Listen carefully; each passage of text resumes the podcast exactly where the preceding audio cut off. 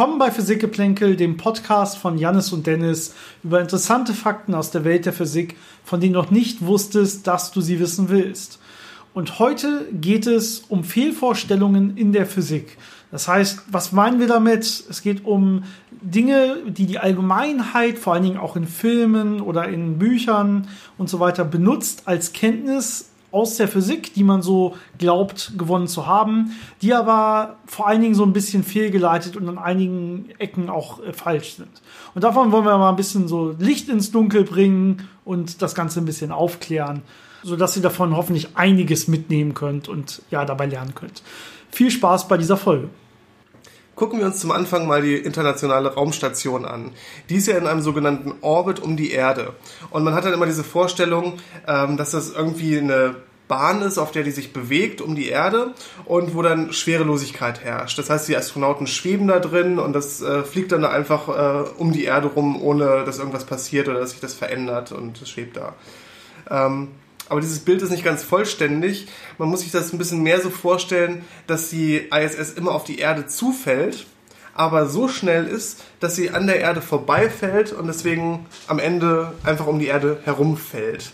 Und deswegen ist das auch keine äh, Schwerelosigkeit an sich, dass da keine Gravitation herrscht und deswegen äh, Astronauten schweben, sondern dass die Astronauten einfach genauso schnell fallen wie diese ISS, nur halt nicht auf die Erde, sondern um die Erde herum und deswegen relativ zu diesem zu dieser Raumstation schweben können.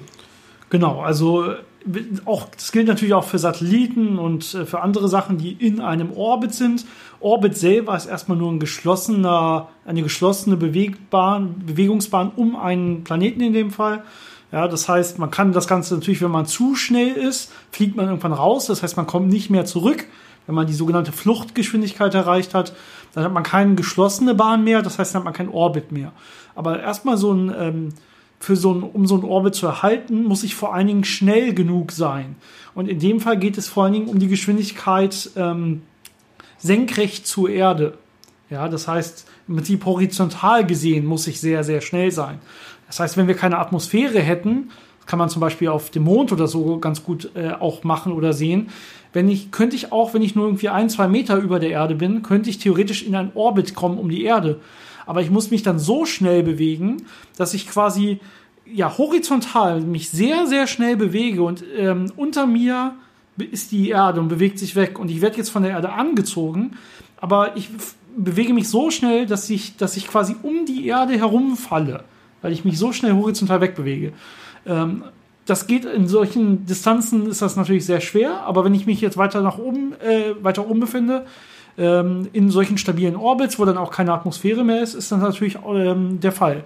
Das heißt, unter anderem können dann aber auch solche Falschvorstellungen kommen wie, was passiert denn, wenn ich jetzt in so einem Orbit bin, zum Beispiel auf der ISS, und ich will möglichst schnell landen? Dann würde ich mir jetzt erstmal vorstellen, vielleicht sollte ich einfach äh, ja, meine Rocket Booster, meine Raketen nach oben stellen, von der Erde weg und einfach so stark wie möglich beschleunigen zur Erde zu. Ja, aber das ist gar keine so sinnvolle Idee. Denn im Prinzip falle ich ja nur um die Erde rum. Die Gravitation zieht mich ja schon immer in Richtung Erde. Das heißt, würde ich mich nicht äh, tangential zur Erde bewegen, dann würde ich auch direkt einfach auf die Erde zufallen.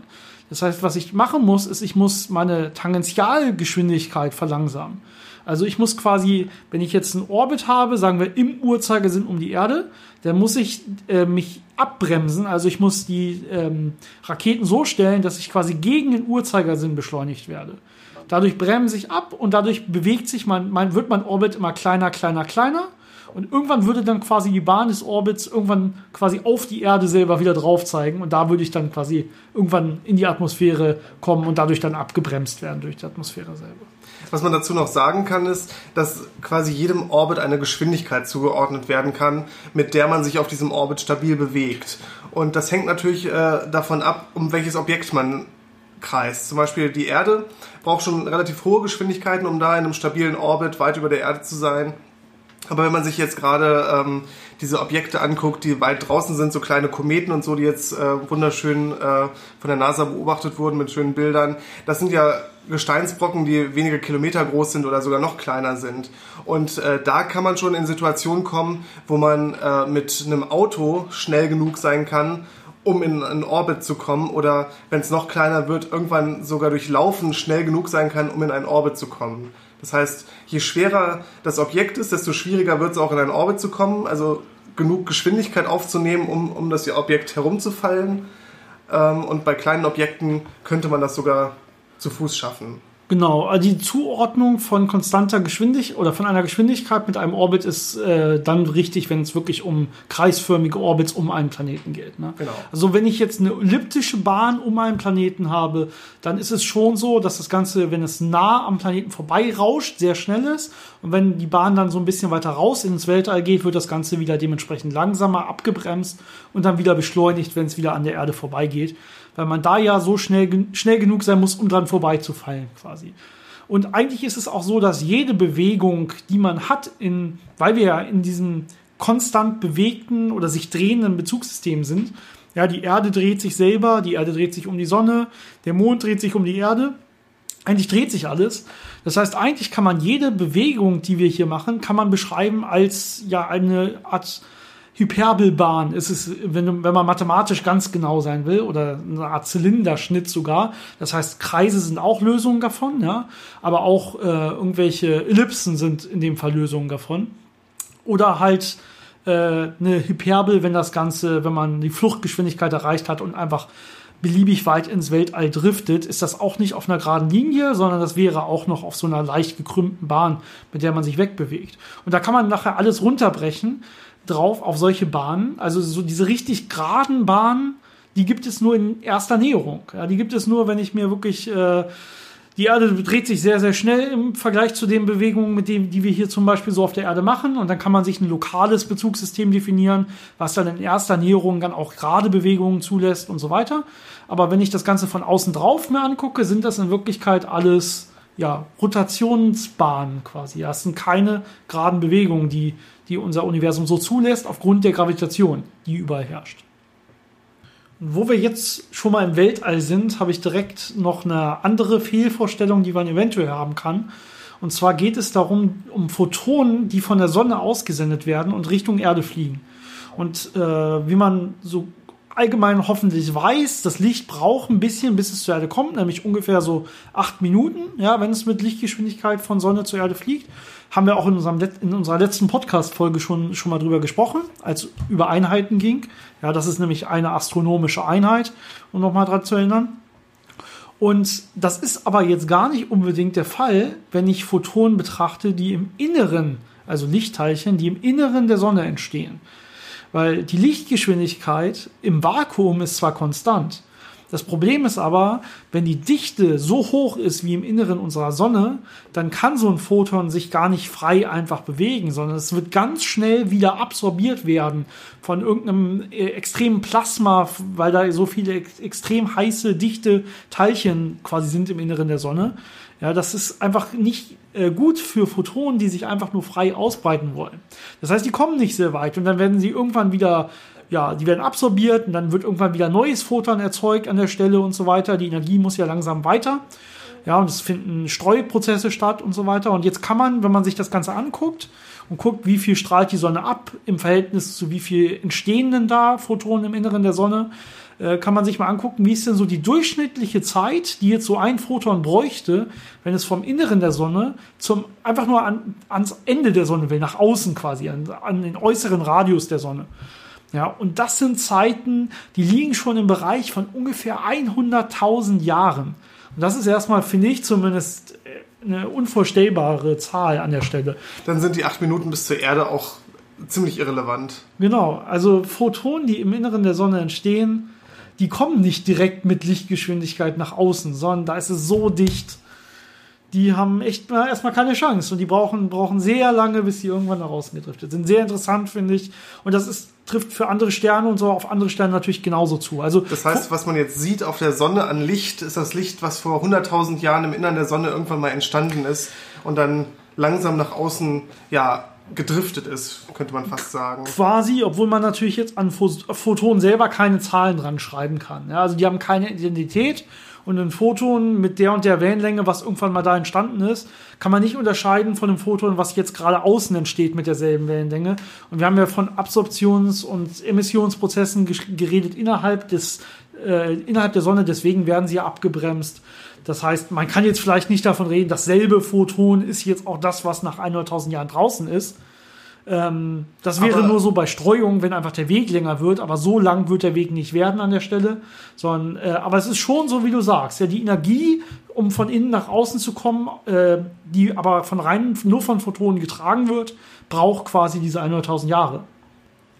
Ein weiteres typisches Missverständnis betrifft den Urknall. Urknall legt natürlich nahe, dass es einen Knall gab, eine Explosion, so wie wir uns das typischerweise vorstellen, wenn ein Böller explodiert oder so. Das ist aber nicht ganz richtig. Uh, Urknall bedeutet in dem Fall in der Physik eher, dass es eine rasante Ausbreitung gab, was natürlich auch eine Explosion uh, in unserem klassischen Sinne beschreibt. Aber beim Universum ist es halt ein bisschen anders.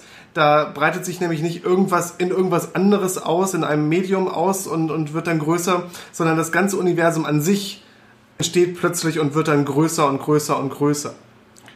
Genau, eine Frage, die oft kommt an der Stelle beim Urknall, wenn man den verstehen will, ist, wo war denn überhaupt dieser Urknall? Ja, das ist, das ist so, und die, die Hauptantwort darauf ist natürlich, es gibt nicht einen Punkt, wo der Urknall war und andere Punkte, wo der nicht war das ganze Universum ist entstanden beim Urknall. Ja, das heißt, der Urknall war überall. Dass das Universum quasi äh, extrem klein war, das für uns sichtbare Universum an der Stelle, und ähm, dann erst angefangen ist, größer zu werden. Das war der Urknall, der Beginn von davon. Das heißt, es gibt nicht einen Punkt, einen ausgezeichneten Punkt im Universum, wo der Urknall war. Der Urknall war überall. Und das Ganze ist jetzt einfach dann dementsprechend immer größer geworden und dementsprechend auch immer kälter geworden, sodass dann irgendwann auch sich Teilchen bilden konnten, Materie sich bilden konnte und dann irgendwann ähm, auch ja, Galaxien, Planeten und Menschen sich irgendwann bilden konnten. Der einzige ausgezeichnete Ort im Universum, den es für uns gibt, sind wir selbst. Ja, wenn wir das Universum beobachten, dann haben wir in der Tat eine ausgezeichnete Position, also im doppelten Sinn sogar, ja, dass wenn wir jetzt äh, ins Universum rausgucken, dann kann uns ja nur Licht erreichen, ähm, was beim Urknall, wenn das quasi beim Urknall ist, überall Licht gleichzeitig, kann man sich vorstellen, in alle Richtungen unterwegs gewesen, losgeflogen quasi. Und wir können nur Licht sehen, was jetzt maximal diese Zeit seit dem Urknall auch mit Lichtgeschwindigkeit auf uns zugeflogen ist. Licht, was von weiter weg äh, beim Urknall quasi auf uns zugeflogen ist, das können wir nicht beobachten. Und das ist das beobachtbare Universum für uns. Ja, alles, was da draußen ist, ist offiziell nicht möglich zu sehen. Ja, das heißt, es macht auch keinen Sinn für Physiker, darüber zu spekulieren normalerweise, weil man Sachen ja auch messen können muss. Jetzt ist es natürlich so, dass dieser Bereich größer wird, weil natürlich das Ganze, also wenn man sich das Ganze als Kugel um die Erde vorstellt, ja, mit Radius des ähm, in dem Fall das Universum etwa 13,8 Milliarden Jahre alt. Das heißt, man könnte sich jetzt vorstellen, 13,8 Milliarden Lichtjahre um es herum gibt es diese Kugel. Ja, das stimmt nicht ganz, da kann ich gleich noch kurz drauf kommen. Ja, aber wenn ich mir jetzt das vorstelle, dann wird das jetzt natürlich auch diese Kugel wird jetzt mit Lichtgeschwindigkeit in jeweils immer in eine Richtung wird das Ganze wachsen, wird das Ganze größer werden. Ja. Und das ist natürlich auch wahr. Das heißt, wenn wir jetzt länger warten, dann wird uns auch immer mehr Licht von noch weiter weg erreichen, was uns vorher nicht erreichen konnte. Ein Teil, der jetzt hierbei verschwiegen wurde, ist das, was man Inflation nennt.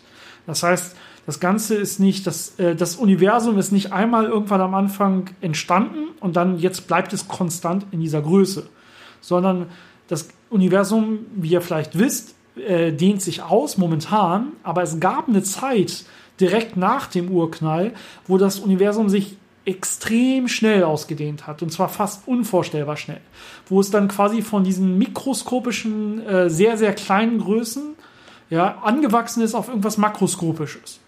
Das, dieser Vor, äh, Vorfall, äh, dieser Prozess ist sehr, sehr, in sehr, sehr kurzer Zeit also entstanden und um viele, viele Größenordnungen gewachsen. Und aufgrund dessen und aufgrund dessen, dass sich das Universum auch heute noch langsam ausdehnt, ist es so, dass uns erstens nicht nur Licht erreicht, was 13,8 Milliarden Jahre alt ist, sondern uns, unter, uns erreicht Licht, was ungefähr 45 Milliarden Lichtjahre entfernt ist. Ähm, einfach aufgrund dieser Inflation am Anfang. Ja, dass, das, äh, dass das quasi jetzt mittlerweile weiter weg ist. Also es war quasi Licht, was, was 13,8 Jahr, Milliarden Jahre unterwegs war zu uns, aber mittlerweile ist es 45 Milliarden Lichtjahre weg. Aufgrund der Ausdehnung des Universums selber. So kann man sich das vorstellen. Und auch heute dehnt sich das Universum noch aus. Das heißt, dass gerade äh, Materie, die weit von uns entfernt ist, sich relativ schnell von uns wegbewegt und für welche, die ganz weit von uns entfernt ist, auch schneller als das Licht. Und das, jetzt wird es ein bisschen tricky, wenn man sich das Ganze vorstellen will. Weil jetzt am Rand unseres ähm, ja, sichtbaren Universums quasi sich Materie aufgrund der Ausdehnung des Universums mit Überlichtgeschwindigkeit von uns wegbewegt. Das heißt quasi eigentlich wird diese sichtbare Kugel mit Lichtgeschwindigkeit größer, aber die Materie an diesen Rändern driftet mit Überlichtgeschwindigkeit von uns weg. Das ist hier kein Widerspruch zur speziellen Relativitätstheorie, denn hier wird nicht irgendwelche Informationen oder so schneller als das Licht übertragen, sondern die Raumzeit selber dehnt sich hier, dehnt sich hier aus. Ja, also es ist nicht die Information, die jetzt hier schneller übertragen werden könnte.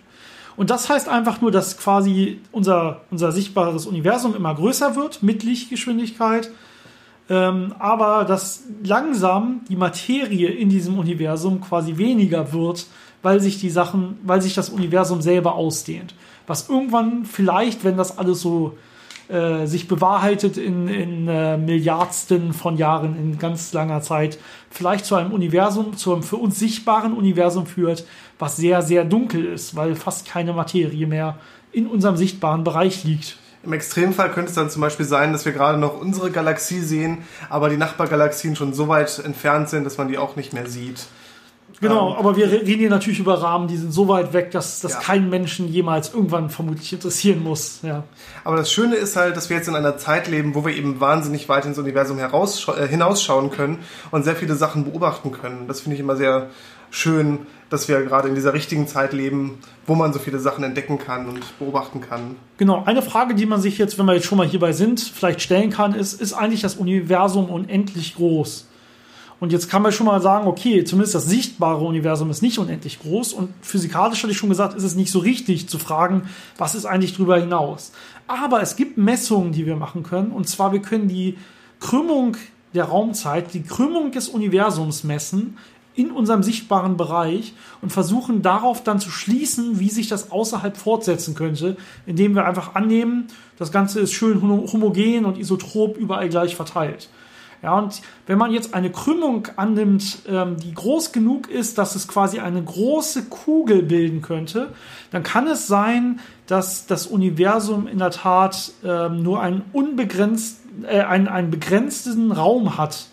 Ja, also dass es quasi nicht unendlich groß ist, aber es hat keinen Rand. Also es wäre quasi wie auf einer Kugeloberfläche, wenn man sich da bewegt, dass man quasi irgendwann einmal rum ist. Es gibt, es ist begrenzt, aber es gibt jetzt keinen, keinen Rand selber, an dem man stoßen könnte an der Stelle. Das heißt, man kann in jede Richtung beliebig lange fliegen und würde dann irgendwann aus der anderen Richtung wieder äh, an den Ort zurückkommen, wo man gestartet ist. Genau. Aber es gibt halt nur begrenzt viel Materie da drin und äh, begrenzt viel zu entdecken. Genau. So, na, unsere aktuellen Messungen zeigen allerdings, dass das Universum sehr, sehr flach ist. Flacher, als man eigentlich fast erwarten würde. Also es ist wirklich extrem flach. Dementsprechend geht man momentan davon aus, das Universum könnte wirklich auch unendlich groß sein. Also dass es auch wirklich vom Platz her, vom Volumen her in alle Richtungen beliebig weitergeht. Wenn man sich das so vorstellt, äh, die Kugel ist halt die Kugeloberfläche, die so gekrümmt ist, dann wäre flach einfach ein, ein unendlich großes, flaches Blatt Papier, auf dem man in jede Richtung beliebig weit wegfliegen kann. Genau. Also wir reden hier von einer Krümmung der Raumzeit an sich. Ähm, ja, interessantes Thema auf jeden Fall. Und ich glaube, da gibt es einige ja, falsche Vorstellungen unter den normalen Leuten. Aber ich glaube, wir werden sowieso noch mal eine Folge machen, äh, wo wir über den Urknall ein bisschen erzählen und die Anfangszeit des Universums. Da hoffe ich dann, dass da vielleicht auch noch ein paar Sachen ein bisschen äh, genauer erklärt werden können und dass wir da ein bisschen mehr Licht reinbringen können. Genau, kommen wir vielleicht zur nächsten Fehlvorstellung, die man so haben könnte. Und zwar Einsteins berühmte Gleichung und vielleicht die berühmteste physikalische Gleichung der Welt, E gleich mc Quadrat. Die Gleichung setzt ja die Energie eines Teilchens in einer gewissen Weise mit seiner Masse gleich. Das ist aber nur beschränkt gültig. Und zwar gilt das nur für Teilchen, die sich in Ruhe befinden, also keinen Impuls haben. Genau, also man glaubt oder ich höre sehr oft, dass diese Gleichung allgemeine Gültigkeit hätte, E gleich mc Quadrat, aber in Wirklichkeit in der Tat fehlt hier was. Die Gleichung ist so nicht vollständig. Rein physikalisch, wo kommt das Ganze her? Man nennt das, wenn man das Ganze sich herleitet, das ist einfach eine Vierer-Impulserhaltung. Hört sich ein bisschen kompliziert an, aber der Vierer-Impuls beinhaltet im Prinzip die Energie und den Impuls eines Teilchens. Und was wir jetzt aber hier sehen in E gleich mc Quadrat, ist nur der Energieteil. Und der Impulsteil ist offensichtlich einfach nicht mit berühmt geworden. Warum auch immer, der fehlt. Ja, das heißt, in Wirklichkeit hätte ich sowas wie e Quadrat ist gleich und dann hätte ich mc Quadrat zum Quadrat. Ich quadriere jetzt auf beiden Seiten. Und dann muss ich am Ende, wenn ich dann auf e wiederkommen will, e gleich mc Quadrat, nehme ich ja die Wurzel. Ja, das heißt, hier hätte ich in diesem Fall e ist gleich die Wurzel aus, jetzt große Wurzel, ja. Und jetzt hätte ich diesen ersten Teil m Quadrat c hoch 4. Das heißt, wenn jetzt dieser zweite Teil 0 wäre, hätte ich nur die Wurzel aus m Quadrat c hoch 4. Das heißt, e gleich mc Quadrat. Ja, das, das ist der bekannte Teil. Aber die, in Wirklichkeit geht das unter der Wurzel noch weiter, nämlich dieser Impulsteil ist jetzt einfach p Quadrat c Quadrat. Ja, das ist quasi die, die ähm, Bewegungsenergie eines Teilchens ist P mal C. Ja, also wäre jetzt der, der Ruheenergieanteil 0, dann hätte ich jetzt nur E gleich P mal C. Das heißt, die gesamte Gleichung braucht beide Teile. Und mit E gleich mc Quadrat kann ich nur Teile ohne Impuls beschreiben an der Stelle. Aber auch nur Teile mit Masse. Das heißt, wenn man jetzt zum Beispiel sich Photonen anguckt, die ja gar keine Masse haben, aber trotzdem eine Energie haben, dann gilt für die nur der zweite Teil mit dem Impuls. Das heißt, für die gilt E gleich P mal C. Und wenn man den Impuls dann richtig ausdrückt, kommt man am Ende auch auf die richtige Formel für die Photonenenergie. Das heißt, das ist dann schon alles stimmig. Genau, also hier kann man sich zum Beispiel die Frage stellen, ähm, wirken Photonen überhaupt gravitativ, wenn sie keine Masse haben? Ja? Und jetzt äh, werden manche vielleicht sagen, Moment, sie haben doch auch gar keinen Impuls, weil der Impuls ist ja P gleich M mal V, da steckt auch ein M drin, aber das ist gar nicht wahr. Das ist nur der Impuls für massenbehaftete Teilchen. Ja? In Wirklichkeit ist der Impuls eines Photons auch definiert, H quer mal K. Es muss, ist hier nur kurz genannt, ist jetzt nicht so wichtig. Also ein Photon hat einen Impuls, aber keine Masse. Und deswegen hat es, ist jetzt hier äh, der zweite Teil dieser Gleichung, dieser Energiegleichung wichtig. Das heißt, ein Photon hat am Ende eine Energie und ähm, in Wirklichkeit wirken, wirkt die Energie gravitativ und nicht nur die Masse. Ja, das heißt, diese Newtonsche Vorstellung, zwei Massen ziehen sich an, ist nicht, ist auch korrekt, ja, aber es ist in Wirklichkeit geht es noch weiter. Nicht nur Massen ziehen sich an, sondern auch Energien ziehen sich an. Das heißt, auch Photonen wirken aufeinander oder auf andere Teilchen gravitativ in der Tat. Es gibt hier in der äh, allgemeinen Relativitätstheorie, die dann Newton erweitert, gibt es den sogenannten Energieimpulstensor. Das heißt, alle Energien und Impulse äh, wirken gravitativ letztendlich. Ja, das ist deutlich mehr als nur massenbehaftete Teile. Dann bleibt natürlich noch die Frage zu klären, welche Masse ist das genau, die da jetzt in dieser Formel als m auftaucht. Und wenn man nochmal zurückdenkt, was wir gerade erklärt haben, ist ja diese Formel die Energie einer Masse, die keine Bewegung ausführt. Das heißt, die ruhend ist. Das also ist dann die sogenannte Ruhemasse. Dieses E gleich mc Quadrat. Genau. Ja, diese bekannte Formel. Ja, genau. Verkürzte Teil. Ähm, jetzt ist natürlich die Frage, ändert sich das, wenn das Teilchen sich bewegt, ändert sich die Masse? Es gibt ja immer diesen Begriff der relativistischen Masse, der gerne mal benutzt wird. Genau, hat man vor allem früher sehr gerne gemacht. Ähm, heutzutage ist das halbwegs out of, äh, äh, außer Mode gekommen, heißt es, ja, dass man von relativistischer Masse spricht.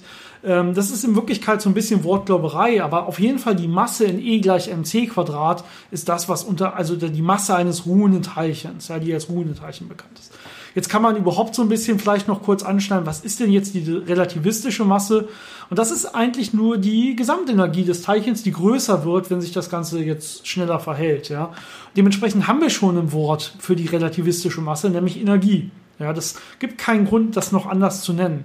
Es kam so ein bisschen daher, dass man, wenn man den Impuls, den klassischen Impuls m mal v, p gleich m mal v, wenn man den probiert unter einer Lorentz-Transformation heißt das, also den probiert relativistisch hinzuschreiben für sehr hohe Geschwindigkeiten, dann kriegt er eine Korrektur. Das ist so ein Gamma-Faktor. Das heißt, ich habe nicht P gleich M mal V, sondern ich habe P gleich Gamma mal M mal V. Und Gamma wird jetzt immer größer, wenn ich nahe der Lichtgeschwindigkeit komme. Also je näher ich der Lichtgeschwindigkeit komme, desto größer wird jetzt Gamma. Und dementsprechend wird der Impuls auch immer größer. Und das stimmt auch. Jetzt kann ich aber mathematisch, das ist jetzt dasselbe, ob ich jetzt quasi sage, ich nehme Gamma mal m und sage, das ist meine relativistische Masse, oder ich ordne dem Gamma dem v zu, Gamma v, also ich sage m mal Gamma v, ja, das ist nur einmal umgestellt, Multiplikation ist ja erlaubt, ähm, dann hätte ich quasi eine relativistische Geschwindigkeit. Ja, und das ist das, was eigentlich bei der Lorentz-Transformation passiert, dass hier dieser Geschwindigkeitsvektor äh, Lorentz transformiert wird und die Masse in Wirklichkeit nicht diesen Gamma-Faktor hat, beziehungsweise es ist eigentlich mathematisch dasselbe. Es spielt keine große Rolle, ob man jetzt mit relativistischer Masse rechnet und sagt, der V, der V-Term kriegt keinen Gamma-Faktor, oder man rechnet mit relativistischer Geschwindigkeit, Gamma V, das heißt, die Geschwindigkeit wird in der Stelle größer quasi ähm, das ist natürlich ein bisschen problematisch zu verstehen, weil ja die Geschwindigkeit nicht größer als die äh, Lichtgeschwindigkeit werden kann. Das ist der ursprüngliche Grund, warum man jetzt quasi sagt, ähm, dass ähm, die, man diese relativistische Masse hat, die unendlich groß werden kann, wenn ich der Lichtgeschwindigkeit nahe komme. Ist aber so ein bisschen Wortglauberei an der Stelle und es macht durchaus Sinn, da wir schon ein Wort für die relativistische Masse haben an der Stelle, nämlich die Energie. Ja, dass man einfach sagt, okay, wie die, man braucht nicht unterscheiden zwischen Ruhemasse und relativistischer Masse. Wir nennen das Ganze einfach nur Masse und wir meinen immer die Ruhemasse. Und das andere können wir schon mit anderen Worten beschreiben. Wenn man es ein bisschen eindeutiger bezeichnen möchte, kann man auch einfach sagen, der Impuls wird äh, relativistisch aufgefasst. Das heißt, der kriegt den Korrekturfaktor ab. Da muss man das gar nicht dem M oder V zuordnen, dann ist es noch ein bisschen einfacher. Genau. Aber es ist halt nur, wie man darüber redet, vom äh, Aufschreiben und vom Rechnen ist es alles das Gleiche. Genau, das ist jetzt auch keine, also kein mathematischer Fehler gewesen oder so. Das ist, war immer alles sauber. Mhm. Es ist nur ein bisschen die Frage, wie man sich darüber unterhält. Das ist ja bei Formeln eh immer nicht so klar. Wir Physiker haben deswegen immer lieber die Formeln, die sind eindeutig. Die Sprache ähm, hat immer sehr viele Interpretationsmöglichkeiten und so. Den einzigen mathematischen Fehler, den man jetzt hier wirklich bei machen könnte, wenn man den relativistischen Impuls aufschreibt, ist, dass man sagt, ah, es gibt ja diese relativistische Masse, Gamma m, und dieses V wird ja Lorenz transformiert, also Gamma V. Dann kommt man nachher zum Gamma Quadrat in der Gleichung und das ist falsch. Also das Gamma steht da nur einmal drin, man muss sich halt entscheiden. Ja? Oder man redet gar nicht und schreibt einfach die Gleichung hin, dann gab es da auch noch nie ein Problem wirklich mit. Gut, das wollten wir, glaube ich, an dieser Stelle nur einmal klargestellt haben. Ja, ich glaube, damit sind wir so am Ende mit den äh, typischen äh, Missverständnissen und Fehlvorstellungen, die uns jetzt so eingefallen sind. Vielleicht fallen euch ja noch ein paar Fehlvorstellungen ein oder ein paar Ungereimtheiten auf, äh, die ihr uns dann mal schicken könnt. Genau, reden wir natürlich sehr gern drüber. Wir haben jetzt auch schon einige Themen aufgegriffen und äh, zumindest auf unserer Liste von äh, Zuhörern, die uns immer wieder Sachen einsenden. Wir haben extra immer noch diese E-Mail-Adresse physikgeplänkel.gmail.com. Bitte schickt da gerne weitere ja, Themenideen hin äh, und auch gerne ähm, Kritik, Anmerkungen, was können wir besser machen ähm, oder einfach nur Lob. Wir freuen uns sehr über Lob. ähm, Physikgeplänkel hier zusammengeschrieben, klein, ähm, Geplänkel mit AE. Physikgeplänkel at gmail.com. Ansonsten in unsere, äh, könnt ihr noch auf unseren Instagram-Account gucken, Physikgeplänkel, auf unsere ähm, Facebook-Gruppe Physik-Geplänkel. Äh, die Links dazu findet ihr auch hier nochmal in den Show Notes zu dem Podcast. Und ansonsten, ja, wünschen wir euch wie immer nur eine schöne Woche. Äh, und nächste Woche wird auch schon der nächste Podcast folgen, wie immer am Sonntag. Viel Spaß. Bis zur nächsten Woche.